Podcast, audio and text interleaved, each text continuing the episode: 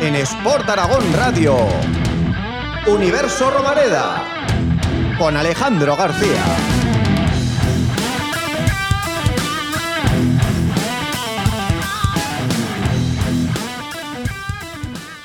Ha caído Baraja, ha llegado Iván Martínez y entre medio Víctor Fernández. De ello hablamos en la tertulia, pero antes un oasis entre la tormenta, nos calmamos y aquí en Universo Romareda hablamos con Dani Lasure, exjugador del Real Zaragoza y actual jugador del Leganés. Pero antes, unos consejos comerciales. Si quieres mejorar, revalorizar y conservar tu casa, necesitas contactar con Arizón y Gracia. Te ofrecemos servicios de gestión integral del amianto, impermeabilización, mantenimiento, IT, rehabilitación de piscinas, todo lo que necesitas para tu edificio. Arizón y Gracia, más de 25 años prestando servicios especializados para edificaciones y cientos de clientes satisfechos nos avalan. Pío te espera a la estación de esquí del Sobrarbe con nieve natural y garantizada por contrato, alojamientos de calidad y diferentes actividades para todos. Compra tu forfait o reserva tu estancia en la estación más alta de los Pirineos directamente en www.pioengali.com.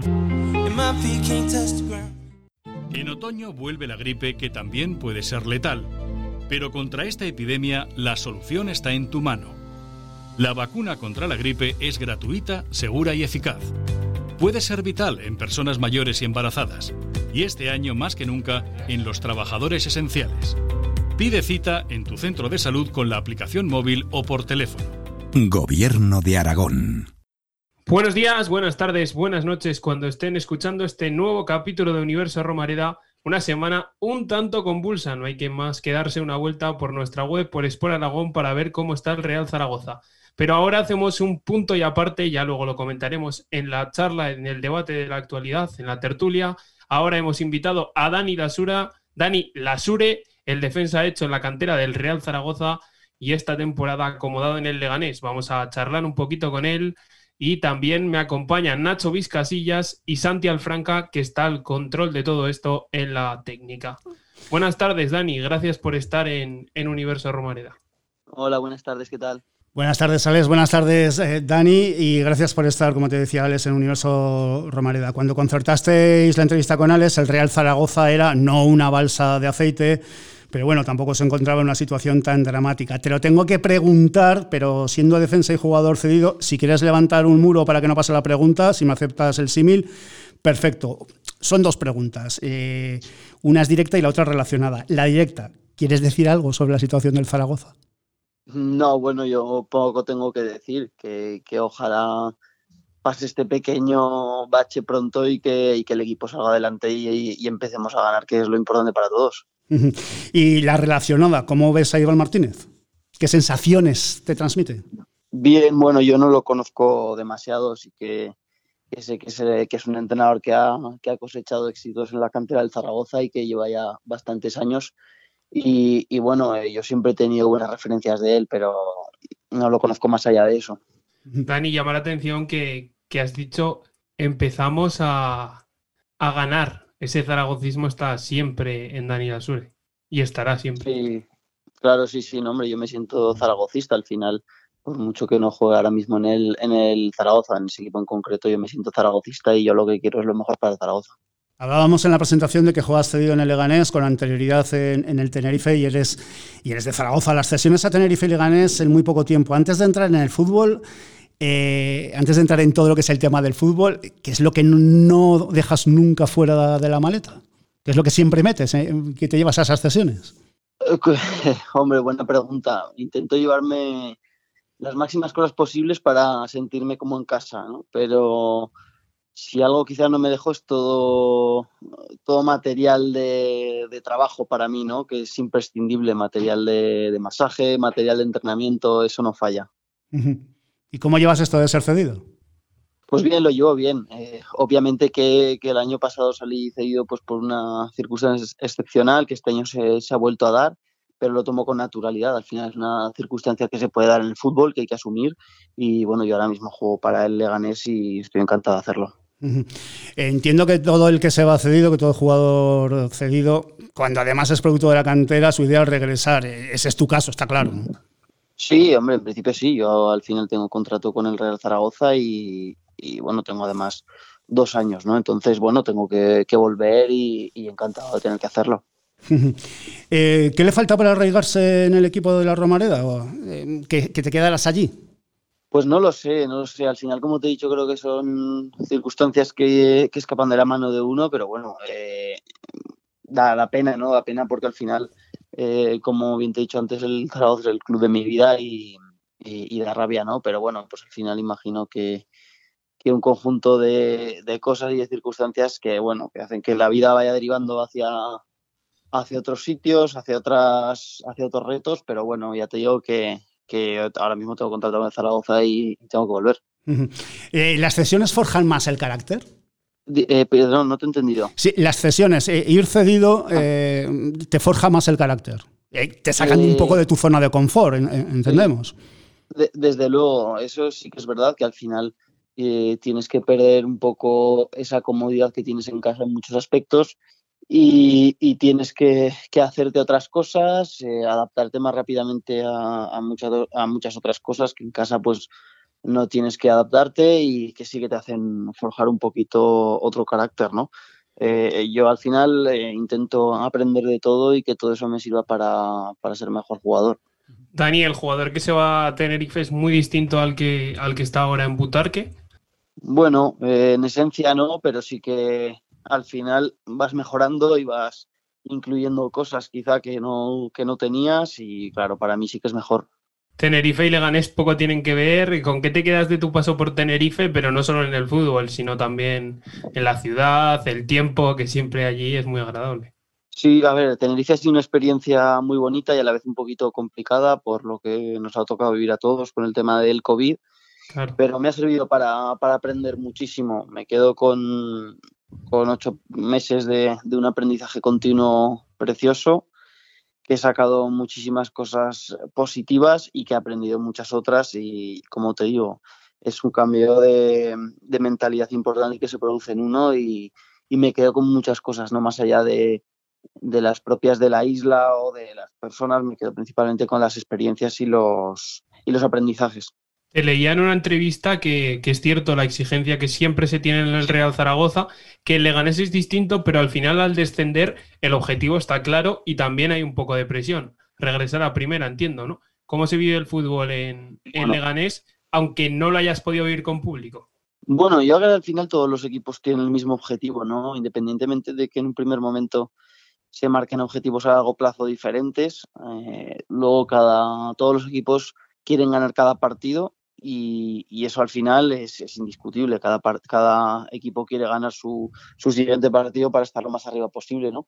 Hay equipos que igual no tienen el objetivo a largo plazo de, ascender, como pudiese ser quizá el Elche el año pasado y al final asciende. ¿no? Por tanto, eh, no, no creo que, haya objetivos tan distintos en ese, en ese aspecto. Y luego, bueno, sí que es verdad que aquí el, el fútbol pues se vive un poquito más tranquilo porque hay menos masa social aunque también hay muchísimo seguimiento del fútbol y es una pena que no se pueda vivir desde el estadio, pero bueno, eh, también el, fútbol se sigue mucho aquí y como te digo, hay un poquito menos de, seguimiento por lo que es la, propia cantidad de masa social, pero bueno, eh, se vive también con mucha intensidad. Si echamos la vista atrás, ¿dónde pega las primeras patadas a un balón Dani Lasure y, y cómo? ¿Quién, ¿Quién influye para que te decidas por el fútbol? ¿O empezaste en otro eh, deporte? No, no, no. Yo empecé jugando a fútbol. Las primeras patadas nos tenemos que remontar a, cuando era muy, muy pequeño, cuando jugaba en la calle. Eso es lo más. El, recuerdo, el primer recuerdo que tengo con un balón es en la calle y nadie me ha, me ha influido, ¿no? Al final es verdad que en, nuestro país, pues eh, tenemos, eh, cualquier niño tiene acceso a un balón y, quizás el fútbol pues es el primer, de, el primer deporte que tiene más accesible, ¿no? Entonces yo desde niño ya en la calle tocaba el balón y cerca de mi casa pues me bajaba a la calle a, darle patadas, o sea que desde muy chiquitín ya me, entró afición por el fútbol. Dani, eras, eh, eras un futbolista canchero, eres de barrio, entonces de los de, de los de bueno, bote irregular y hay que dominarla como se pueda o qué? Hombre, yo creo que todos de, mi generación y anteriores hemos un poco empezado a jugar a fútbol en la calle, en el colegio, ¿no? Sí que es verdad que ahora cada día, hoy en, hoy en día, cada vez más se, limita un poco el, el fútbol en la calle, se ponen más restricciones y eso hace que el fútbol pues se limite más a los clubes, a los colegios, ¿no? Pero, hombre, cuando, cuando, yo, era, cuando yo era crío sí que, que mucho el fútbol en la calle. Yo vivía en un, en un barrio de Zaragoza y siempre estaba con el balón en la calle jugando. ¿En qué barrio? ¿De qué barrio eres? En la, Almozara. De la Almozara. Pero ese es el fútbol de verdad. El de las escuelas es un poco un fútbol académico que al final Totalmente. Son robots. Son robots. Vosotros sois más, más, si me permites, ¿eh? y entre comillas, eh, iba a decir perros, eh, más vivos. Lo, digo así, más vivos, ¿no? Más bonito. Es, diferente, es diferente. Sí, a ver, también es verdad que yo estuve pocos, pocos años, por decirlo de alguna manera, en la calle, ¿no? Que pronto empecé a, a jugar y a, y a, entrenar en el colegio y luego en, en un club, o sea que enseguida empiezas a, a aprender, te llena la cabeza de, conceptos tácticos, de otras cosas, ¿no? Pero sí que es verdad lo que dices, que en el fútbol en, la calle se ve de otra manera. FIFA Street, un poco. ¿Qué, qué jugador te marca? No sé si defensa o qué jugador te, te marca, quién es un poco tu referente.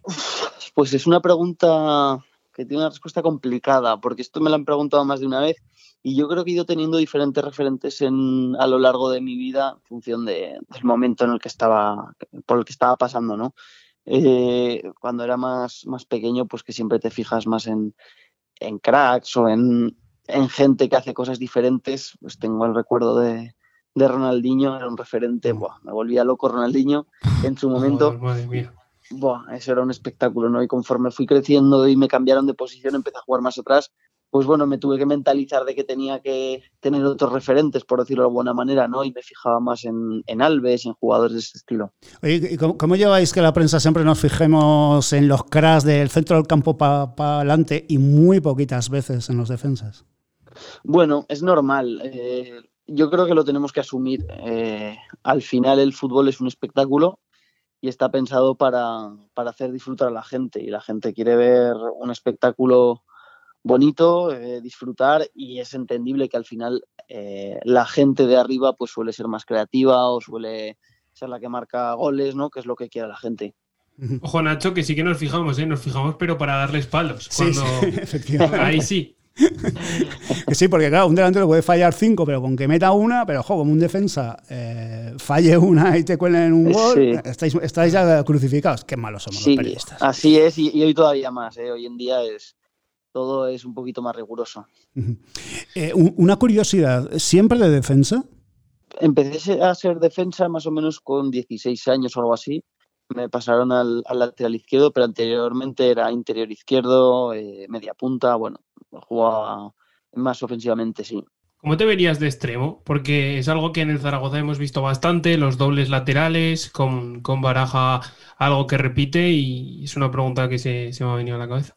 Sí, eh, yo me veo bien. De hecho, bueno, en la pretemporada con el, con el Zaragoza, la verdad es que me ponía. Claro, lo hemos visto bastante. Sí, bastante de, extremo de interior y, me, sentía, me sentía muy cómodo. Eh, sí que es verdad que, bueno, ya llevo muchos años adaptándome a jugar de lateral eh, y, bueno, pues siempre tienes un poco la tendencia a jugar como juega un lateral, ¿no? Pero sí que al final todo es cuestión de adaptación y, bueno, ya me tocó en Tenerife adaptarme a jugar ahí luego en la pretemporada en el Zaragoza y, siempre me he sentido muy cómodo.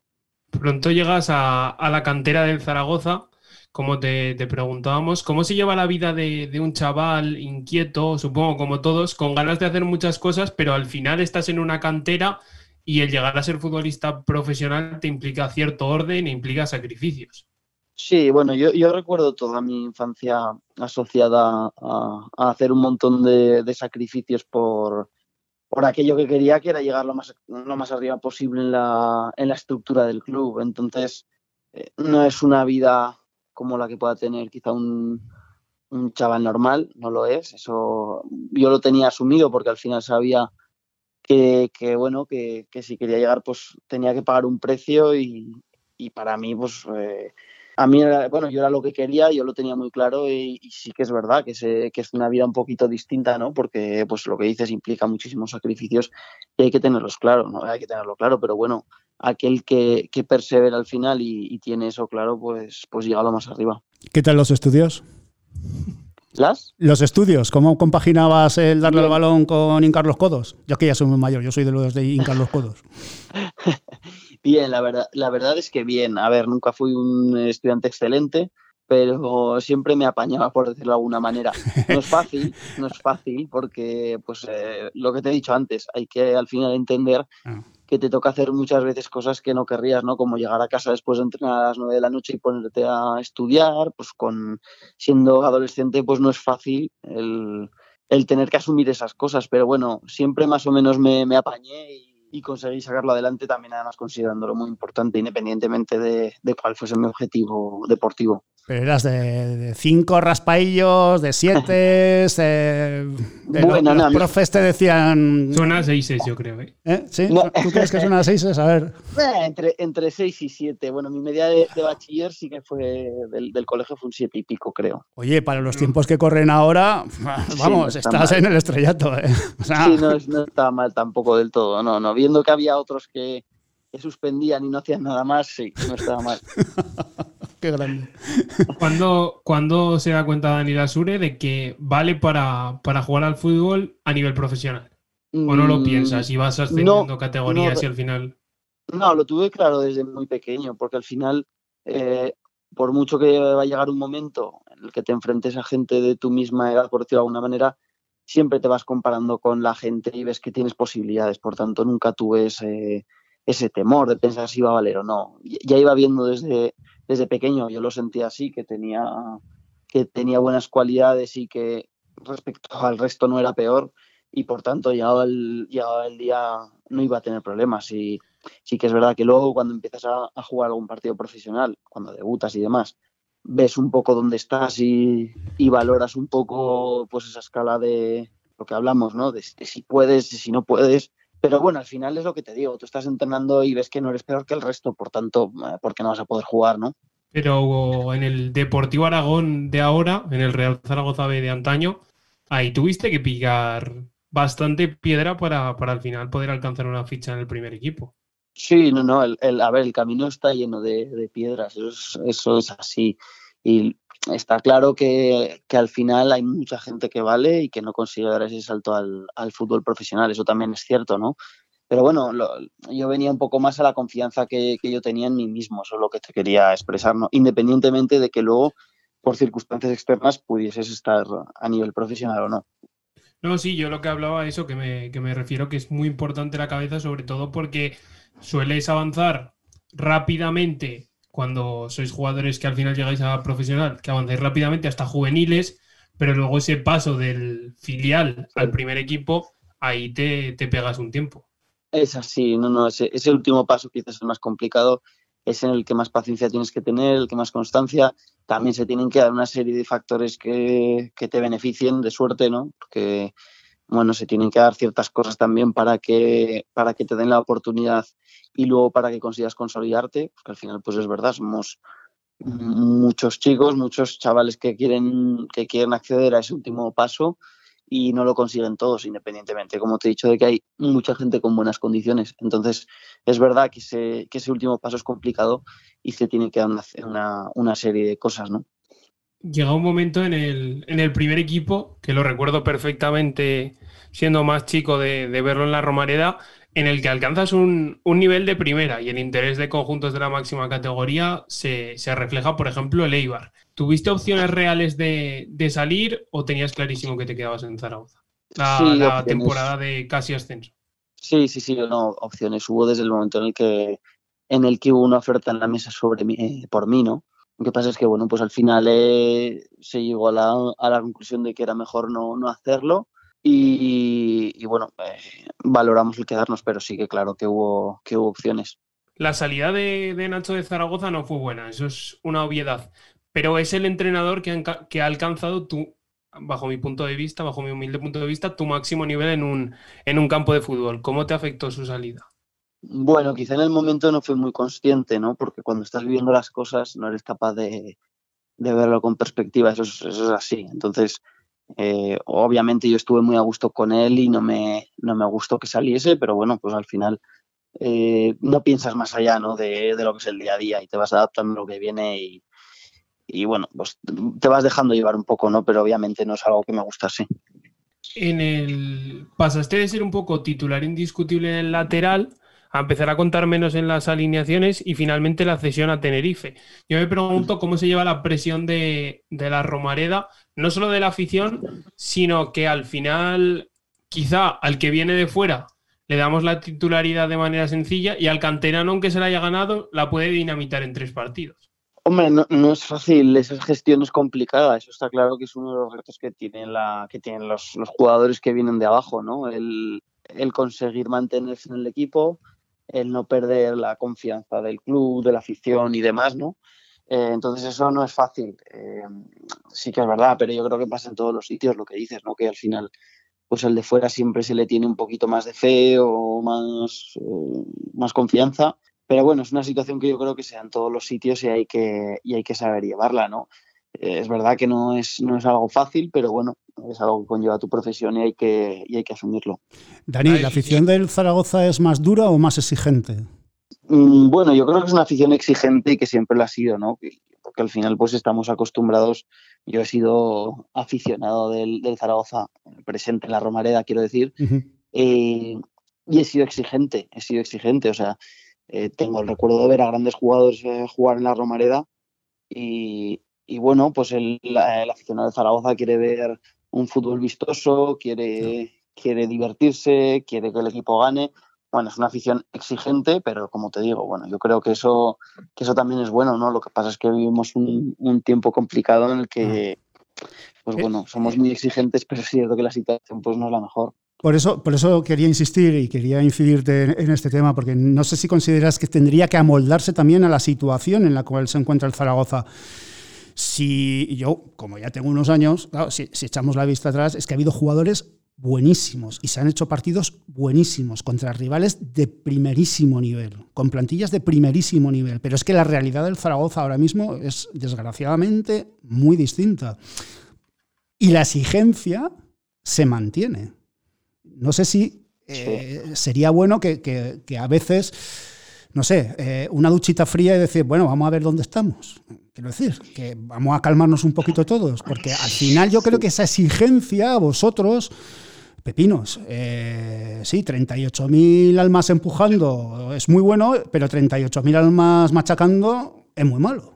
Bueno, es verdad que no es fácil, ¿no? Lo que pasa es que al final eh, yo entiendo que, es complicado, eh, como dices tú, bajar un punto de, exigencia, ¿no? El aficionado quiere ver a su equipo en primera división. es verdad que muchas veces estás pagando un abono y quieres no resultados, pero sí sentirte orgulloso de tu equipo, ¿no? Y, es complicado, es complicado bajar ese nivel de exigencia.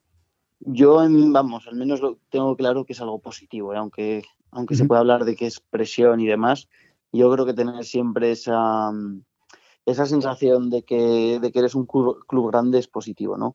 Yo creo que sería un problema el día en que, el que la afición dejase de exigir o el que la afición dejase de considerar el Zaragoza que tiene que estar arriba, yo creo que eso sería, sería perjudicial porque al final estarías cayendo en la, en la normalidad, en la complacencia. Yo lo veo bien, al final creo que es una manera de mantenerte siempre ahí vivo con posibilidades vivo sí sí el día que empatas o pierdes y, no y no sienta mal malo no es un así es un buen síntoma así es no hombre si al final es lo que hablamos no si la gente se relajase y, bueno, pues las generaciones que vienen, incluso la, gente que ha sido toda la vida en Zaragoza, ¿no? Dice, bueno, pues, pues no pasa nada, ¿no? Zaragoza es de segunda división, la subimos y ya está. Yo creo que sería peor, porque al final el, Zaragoza, para todos los que somos zaragocistas, pensamos que es, de, es un equipo de primera división y exigimos que tiene que estar ahí, ¿no? Entonces, yo creo que eso también es una manera de mantenerlo vivo. La, ¿Qué te llevó a tomar un poco la, decisión de, marcharte a, Tenerife? Sobre todo la cesión, porque al final fue la primera, esta, esta segunda ha sido, no sé si distinta, pero, pero quizá la primera, normalmente salir por primera vez es lo más complicado. Sí, bueno, eh, pues me llevó pues lo que habéis dicho, ¿no? Que de repente de porrazo pues me dio una circunstancia dentro del equipo con un rol que no, no, con el que no me sentía cómodo, el entrenador no contaba conmigo y, necesitaba un cambio de aires, ¿no? Entonces, bueno, pues entre el club y yo decidimos eh, dar una, una cesión y, probar. Y la temporada en esa conociste a Baraja, trabajaste con él. Y la pregunta es clara. ¿Aquí hemos visto al mismo Pipo que Dani Lasure conocía o no ha podido ser él por circunstancias? Bueno, yo creo que parecido, yo creo que parecido, ¿no? Al final eh, tiene una, idea, una propuesta clara. Eh, sí, de juego está claro, el 4-4-2. aquí también ha intentado llevar a cabo, lo que pasa es que, bueno, hay que también ser conscientes de que la plantilla no era la misma. No digo que fuese una mejor que otra, simplemente son diferentes y, yo creo que eso pues ha condicionado un poco la, actuación ¿no? de, de, Baraja en este caso. Entonces, eh, bueno, eh, se ha dado como se ha dado y yo creo que bueno, pues el, el hecho de que fuesen plantillas diferentes pues ha hecho que no, que no cuajase un poco, ¿no? Después de Tenerife, vuelves a Zaragoza. Y la pregunta es cómo te encuentras al bloque tras una temporada tan, tan dura, porque sinceramente, y aquí lo hemos comentado, creemos que, que Baraja arrastra, sin ser su culpa, él y todos los que han venido nuevos arrastran el desazón de la pasada campaña. Pues puede ser, no lo sé. Bueno, yo desde el momento en que llegué me sentí súper cómodo porque al final pues conoces a todos los compañeros, es tu casa y, te sientes muy cómodo, ¿no? Yo en ningún momento sentí que, los jugadores que venían de haber disputado la, anterior temporada con el Zaragoza arrastrasen eh, bueno, ese lastre de la temporada anterior. Pero sí que al final puede haber un componente ahí que yo no sea capaz de detectar que sí que, que un lastre, ¿no? Eh, puede ser, yo quiero pensar que no, porque al final además, por mucho que hubiese jugadores que, repetían, había otros tantos nuevos, ¿no? Dani, ¿entiendes tu marcha? ¿Entiendes la decisión?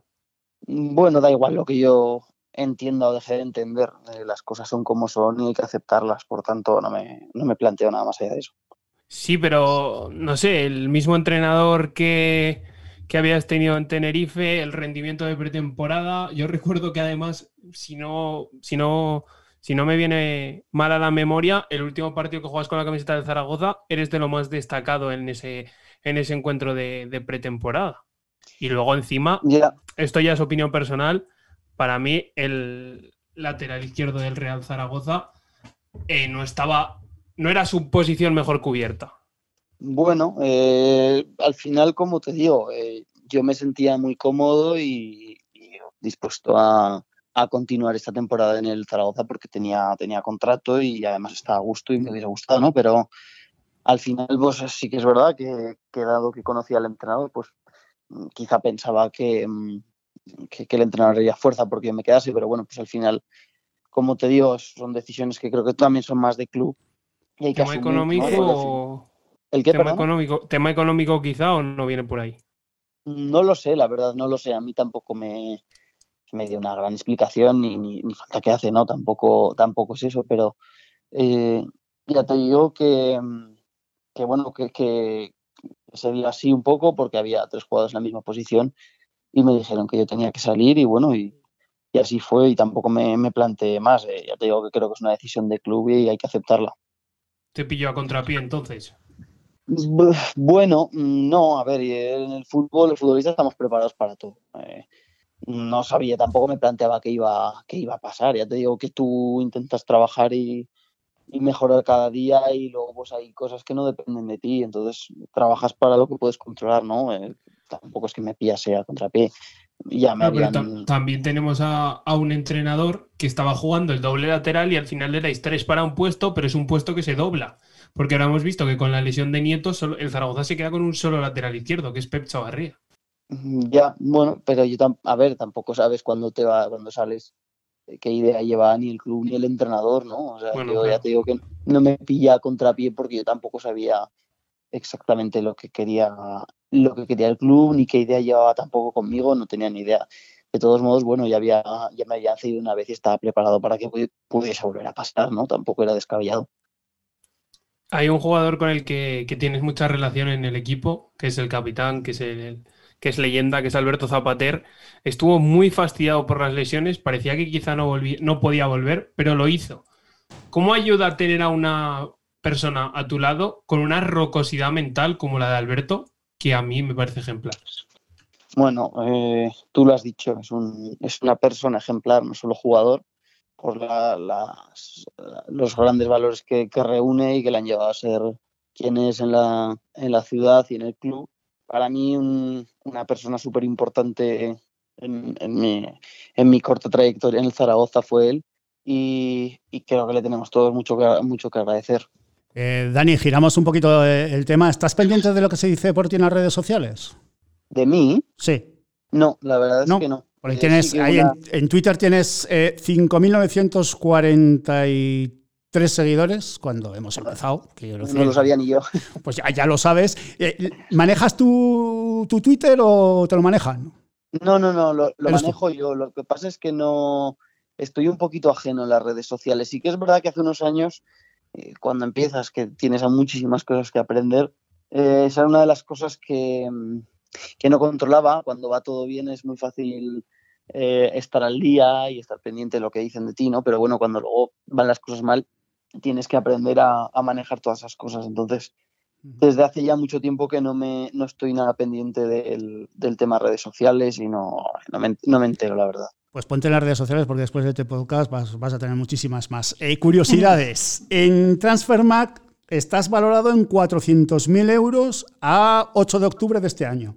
Y el 3 de mayo de 2018 estabas en medio millón de euros. No sé si estabas al corriente de esto y qué te provoca estas cifras. Para los, para los mortales nos produce mucha envidia, que lo sepas.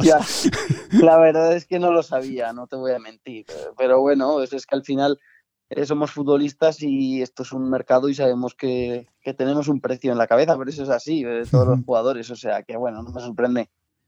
Y, hablando de estas cifras, no vamos a entrar en temas económicos, pero lo que es eh, la vida diaria, porque vosotros siempre se dice que los futbolistas estáis como una especie de burbuja, pues por todo lo que conlleva ser futbolista, ¿no? Pero palpáis la calle, los problemas normales, eh, ¿también os empapáis de ellos? O, me vas a decir sí, pero dime la verdad. la verdad. No, te, digo la verdad. Yo creo que esos son, son mitos, o al menos. Eh, en el tiempo en el que yo estoy viviendo y que yo estoy siendo futbolista. Yo no sé hace 20 o 30 o 50 años cómo era la vida de un futbolista. Ahora mismo es una vida normal y corriente. Yo me entero absolutamente de todo lo que pasa, te afecta todo exactamente igual que al resto de la gente. Eh, tienes familia, tienes mucha gente alrededor. Ahora, por ejemplo, con, el tema del, virus, por ejemplo, pues eh, a todos nos puede pasar que te toque a alguien cercano, ¿no? Entonces, no estás para nada ajeno a los problemas que hay fuera, todo lo contrario, estás muy al día de todo. Eh, claro, te iba a preguntar, tú por Leganés vas tranquilo por la calle, claro, con, lo de la pandemia poco, poco podrás salir, ¿no? Pero eh, eres un chico más de Leganés, eh, diferente a cuando estabas en Zaragoza, una vida mm, más tranquila o, menos precipitada. siempre, he siempre, he intentado llevar una vida tranquila porque, como te he dicho antes, me tomo bastante en serio mi profesión y, me gusta muchísimo descansar y no, tampoco salgo demasiado. Además ahora pues el, el añadido este del, del, virus, ¿no? Que hace que tengas que estar pendiente también de, ese asunto y no da para mucho. Eh, decías que no estás muy pendiente de tu, de tu Twitter, no me extraña, porque la foto que tienes es de Tenerife. No sé si es la playa de los cristianos o, pero, ah, bueno, sí, gracias por avisarme, pero bueno, eso como pues personal no lo voy a cambiar.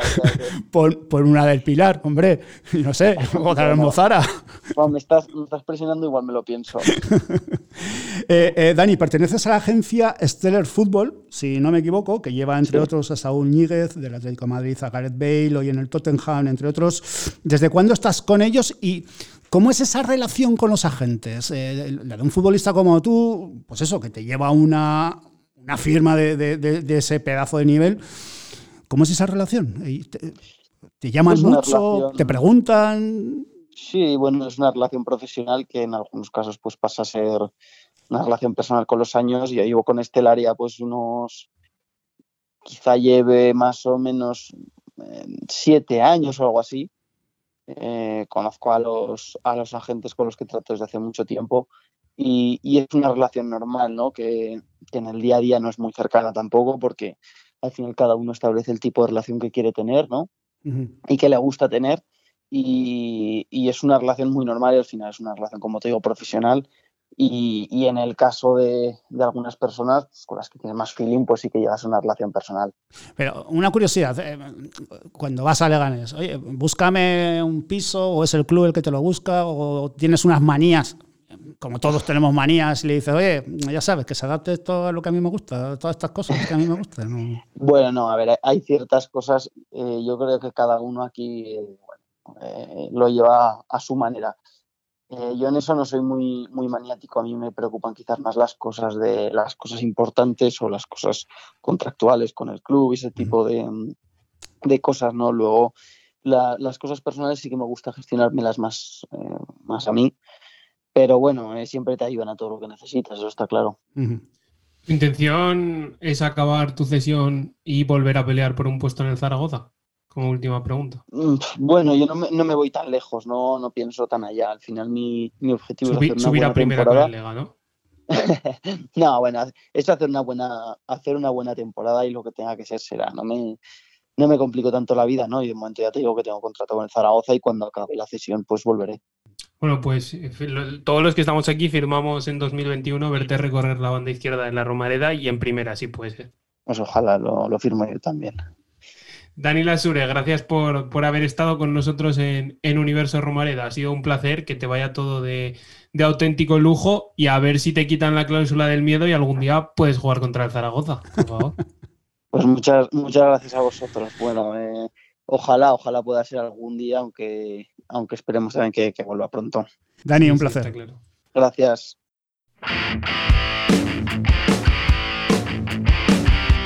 Sport Aragón Radio, Zaragoza no se rinde. Universo Romareda, con Alejandro García.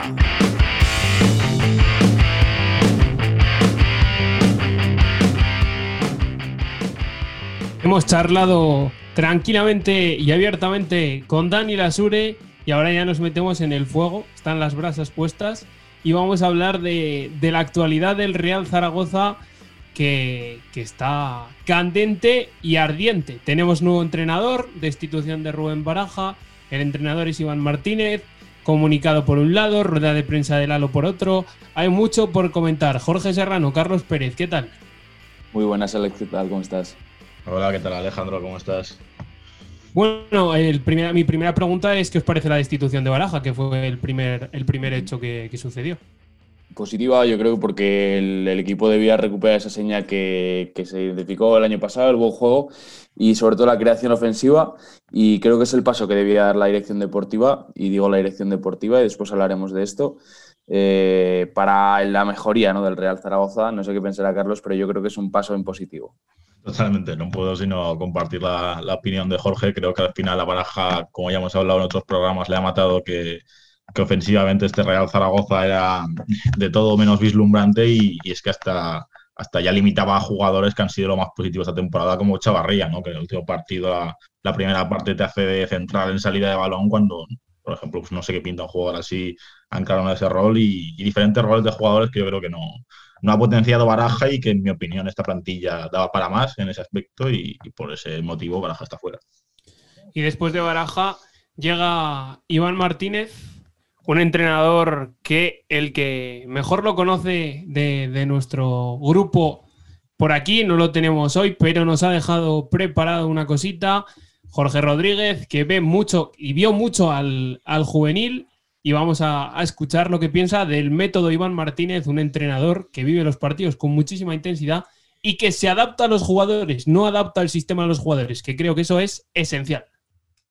¿Qué tal? Muy buenas, Alejandro. Creo que lo primero que tenemos que saber de Iván Martínez es que no es un entrenador de sistemas, sino un entrenador de futbolistas. Eh, una de sus mejores cualidades es yo creo que la adaptación, y el hecho de que sus equipos no sean esclavos de una partitura más o menos preconcebida. Él es verdad que se ha movido en torno a un 4-4-2 en rombo o incluso un 4-3-3, pero con muchas variantes. Porque yo creo que él entiende que esa disposición es un punto de partida eh, para una idea y nunca la idea en sí misma. El juvenil de hace dos temporadas era un grupo con una gran capacidad de resistencia, sobre todo, ¿no? Con capacidad para aguantar un vendaval, competir siempre y pegar en los momentos adecuados. Es en el segundo año cuando Iván Martínez cambia un poquito el registro de juego, Em, le convierte en un, en un, grupo más protagonista en los partidos, dándole vuelo a los laterales, sabiendo cargar el área, con interiores que desordenaban los partidos y repetían siempre esfuerzos de alta intensidad. ¿no? Él de alguna manera lo que intentaba hacer es, integrar a un verso libre como, como Luis Carbonell, a través también de su sociedad con, con Iván Azón, que aparecía en posición de 9 como elemento fijador, ¿no? para darle un puntito de aire al equipo, eh, algo de remate y sobre todo complicidad con, los jugadores de segunda línea. En resumen, eh, lo que hace Iván Martínez es fabricar equipos muy competitivos, ¿no? con un gran sentido colectivo del juego. De hecho, es la palabra que le llega a inculcar a los chicos del juvenil como la clave, esa clave de equipo, ¿no? porque ese sentimiento de grupo es lo que les hacía diferentes y lo que les hizo campeones en, en su grupo y también en la Copa de Campeones. Y es verdad que en esta versión coral siempre del grupo hay varios elementos comunes que se repiten. Y el primero, yo creo que fundamental, es la presencia de Francho Serrano en el medio como testigo directo de Iván Martínez. Veremos si se repite en el primer equipo. También le da una gran importancia Iván a, esos interiores que no están, sino que aparecen para sorprender en el remate y a la fiabilidad de, un grupo que era muy intenso, ¿no? De hecho, eh, hablando de intensidad, solo hay que recordar la intensidad con la que vive Iván Martínez los partidos para darse cuenta de que les exige a los jugadores casi el mismo punto de implicación que él tiene con el equipo.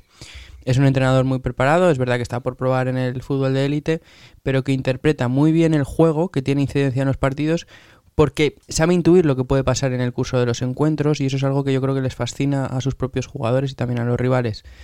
Es verdad que tendrá que convivir con un ruido que, intuye pero que aún no ha probado eh, en su piel pero en definitiva, si lo que queremos hacer es presumir de la ciudad deportiva y de los talentos que surgen allí, me parece que también hay que darle una oportunidad a Iván Martínez porque para mi gusto es el mejor representante de, esta cantera de campeones.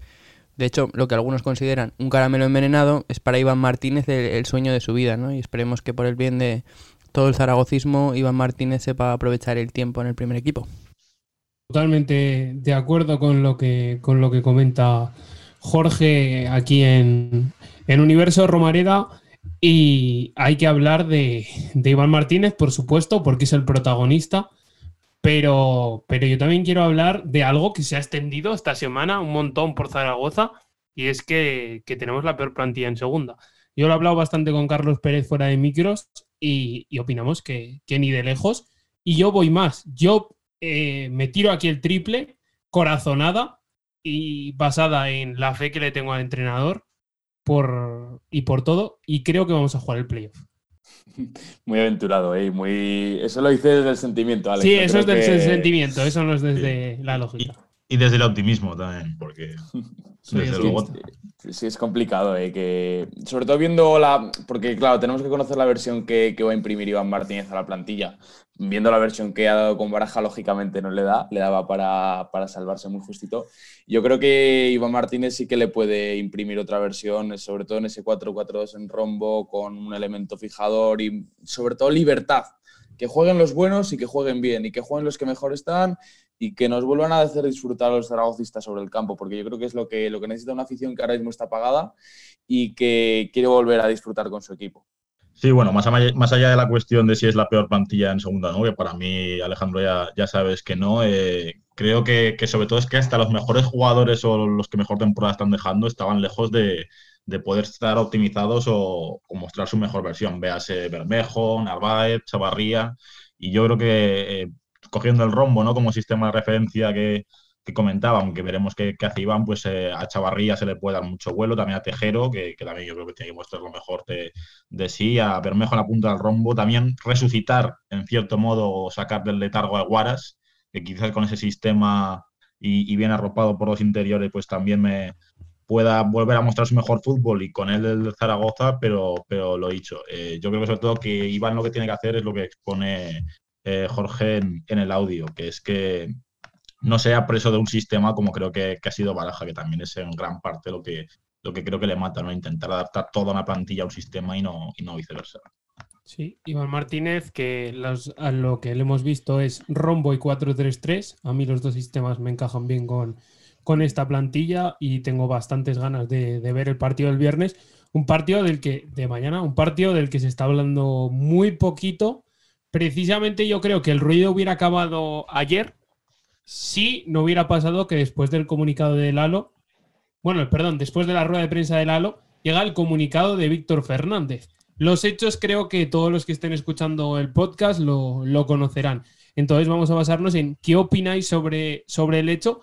Para mí, Víctor, es lícito lo que hace, pero no piensa en el Real Zaragoza, piensa en sí mismo y creo que la verdad, sin saberlo, está un poco a mitad de camino entre lo que dice uno y lo que dice otro. Es como cuando discuten dos personas y cada uno tiene su versión. Esa es mi sensación.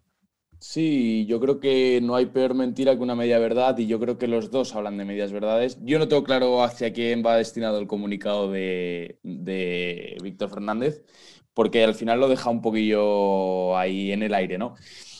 Eh, yo no me quedo con el zaragocismo de Lalo o con el zaragocismo de Víctor, sino con el zaragocismo en general. No creo en un zaragocismo de trincheras en el que tengamos que estar peleados todos, pero yo creo que sí que hay que puntualizar en algunos hechos claves.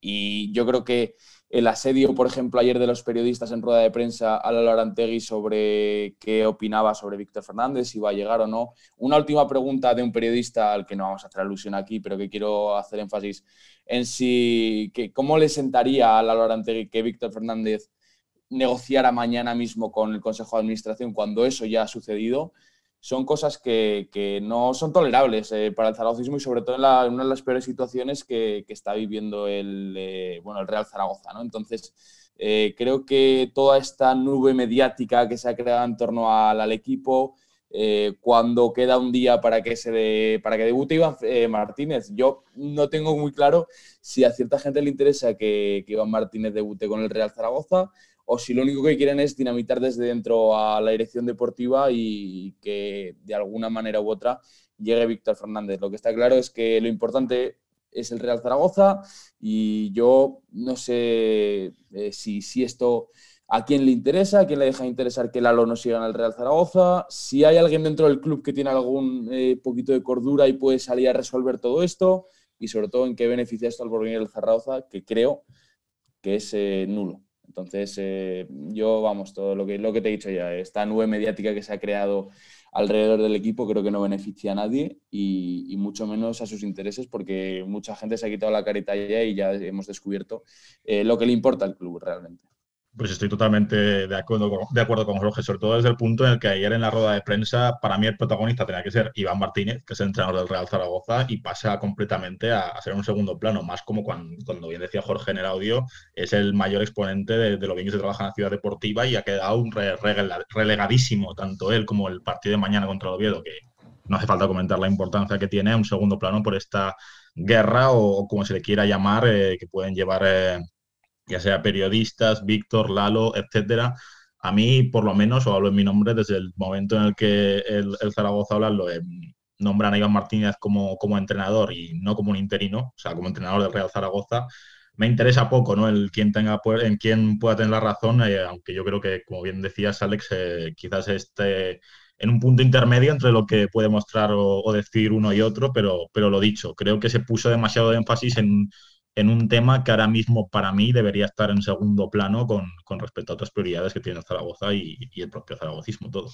Además que es un, un Oviedo que, viene bien, que viene con, buenos resultados, que viene de golear al Club Deportivo Castellón y, que ya nos metió cuatro aquí en la Romareda la pasada temporada. Entonces, creo que, que ah, también da para debate el partido, pero como nos quedamos sin tiempo, nos hemos centrado en, el tema principal, que, era un poco esto, que era un poco Iván Martínez, la polémica Víctor Lalo y sobre todo también como la entrevista de, Dani Lasure, que creo que, ha quedado interesante y bueno, es un, un, oasis dentro de, del caos que ahora mismo es el Real Zaragoza y que ojalá cambie en cuanto se pise el césped. Si el Zaragoza gane y juega bien yo creo que, el, ruido va, va a acabar. Ojalá tenga muchísima suerte Iván Martínez. Como dice, decía Jorge, es su sueño, lo que muchos ven como un caramelo envenenado.